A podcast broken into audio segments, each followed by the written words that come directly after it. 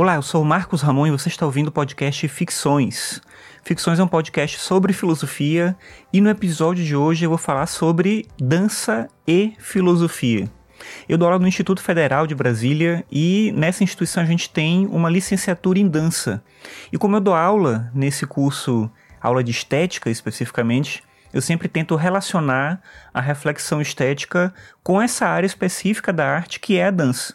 Mas aí fazendo pesquisa sobre isso, estudando para poder dar aula e organizando materiais durante todo esse tempo que eu já dou aula no curso, já são 10 anos que o curso existe, né, e que eu atuo na licenciatura em dança, eu tenho percebido durante todo esse tempo que a filosofia, especialmente a filosofia da arte, a reflexão estética sobre a arte, ela tende a se afastar um pouco da reflexão e da associação com a dança. Isso é curioso, não dá para entender de imediato por que, que isso acontece. Recentemente, agora a gente está na pandemia, estou gravando esse episódio no dia 11 de junho de 2020, está no meio dessa quarentena, o calendário ele está suspenso, as atividades presenciais não estão ocorrendo, e o curso de licenciatura em dança tem uma atividade que chama Jornadas do Corpo, que é um encontro de professores e estudantes para debater determinados temas. E num desses encontros recentes, eu falei justamente sobre isso. O meu tema era essa reflexão entre filosofia e dança. E a ideia desse podcast é retomar um pouco isso a partir de um texto que eu escrevi, que está no meu blog. Eu vou botar o link no post para você olhar, mas é em marcosramon.net, você acha direto lá o texto. E nesse texto eu falo um pouco sobre algumas questões.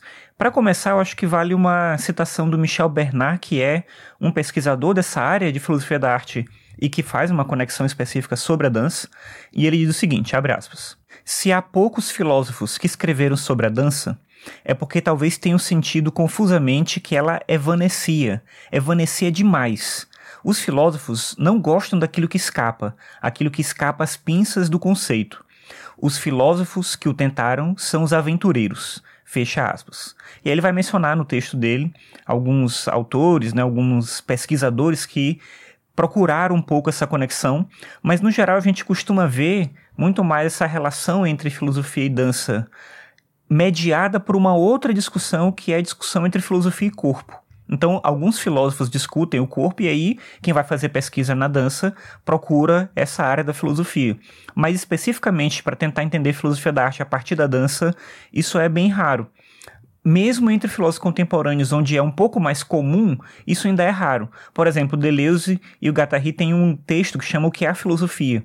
E nesse livro tem um capítulo inteiro dedicado à estética, e lá eles falam sobre sei lá, uma série de obras de arte, não tão especificamente, mas falam sobre pintura, falam sobre poesia, falam sobre música, e aí tem um certo momento que eles vão falar sobre corpo, vão falar sobre carne, sobre materialidade, e aí eles citam como exemplo de arte para discutir isso a arquitetura.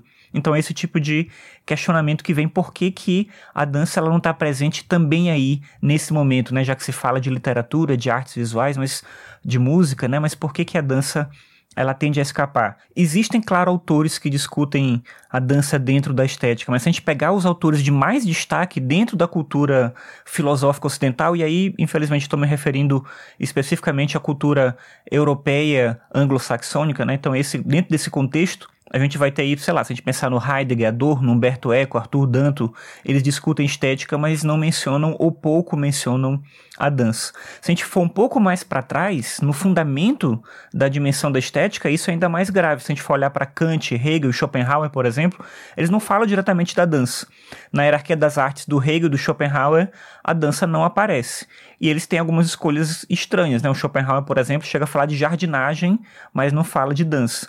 O Hegel ele opõe a poesia, que para ele é a arte mais abstrata, mais racional, mais elevada, à arquitetura, que é aquela que está no contexto da materialidade, mas também não coloca a dança. Por outro lado, se a dança ela é lembrada de uma maneira meio estranha, né? O Kant vai dizer que a dança é a junção da música com o gesto, mas ela mesma não é algo, uma arte que vale uma classificação dentro das artes, porque ela não é autônoma. Claro que essa ideia de classificação das artes ou de hierarquia das artes, como eu falei lá em Hegel Schopenhauer, ela é uma ideia superada, mas como eles são autores que são referência no tema e na busca por essa discussão estética, o que eles disseram é importante ainda hoje e é ruim, digamos assim, para essa área da filosofia da dança, que eles não tenham se dedicado a essa reflexão. Mas é curioso observar que na antiguidade tem menção à dança de alguma forma. Em Platão isso aparece, especialmente em um texto chamado As Leis, mas também em outros textos. No Aristóteles não é de maneira tão clara.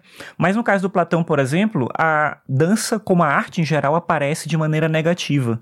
Aparece como algo do qual a gente precisa se privar para a gente seguir em busca dessa libertação do mundo sensível. Então também não é algo aí que nos ajuda nessa discussão contemporânea, digamos assim, sobre dança, sobre filosofia da dança. Fazendo um pulo de volta aí, chegando mais uma vez mais perto da gente, no século XIX, a gente tem o Nietzsche, que é certamente uma exceção, mas é uma exceção que não resolve.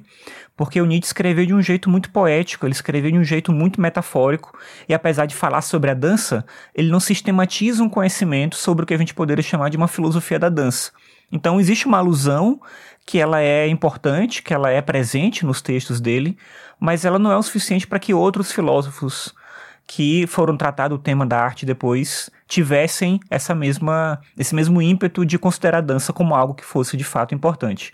O que eu acho é que a grande virada da arte no geral foi no século XX com os movimentos de vanguarda, e isso contribuiu também especificamente para a dança especialmente quando isso traz uma quebra, uma ruptura em relação a uma normatização da cultura. Então, se a gente pensar o trabalho de vários artistas da dança, como Laban, a Martha Graham, o Cunningham, Pina Bausch, Trisha Brown e muitos outros, né, que desenvolveram conhecimento no século XX sobre pesquisa em dança e começaram a criar, digamos assim, suas próprias filosofias da dança, a gente vai perceber que isso aconteceu também porque não existia mais, ou não existia de forma tão presente, essa pressão por uma normatização e uma adequação da arte àquilo que a filosofia dizia que ela tinha que ser.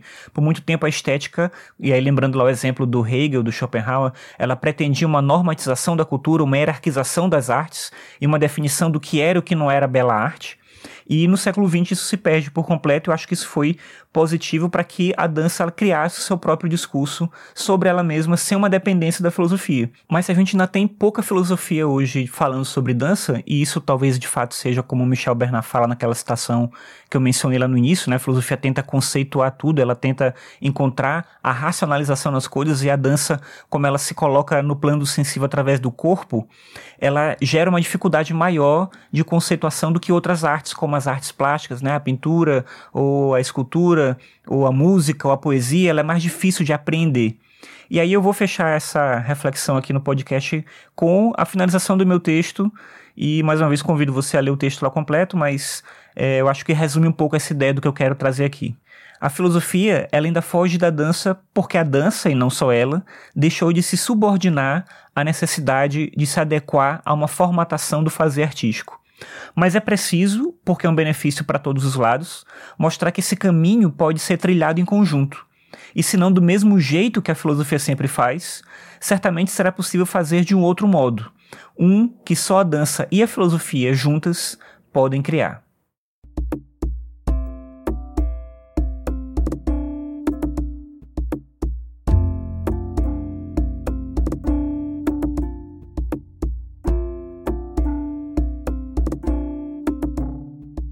Obrigado por ouvir mais esse episódio aqui do Ficções. Lembrando que você pode acessar os episódios do meu site, que é o marcosramon.net barra ficções. Então é isso. Se você gosta do podcast, peço para você compartilhar com outras pessoas. Se você usa algum aplicativo que tem classificação, peço para você classificar o podcast, porque ajuda também a mais pessoas a se aproximar e conhecer aqui esse trabalho que eu desenvolvo no Ficções. Obrigado pela sua audiência e até a próxima. Tchau.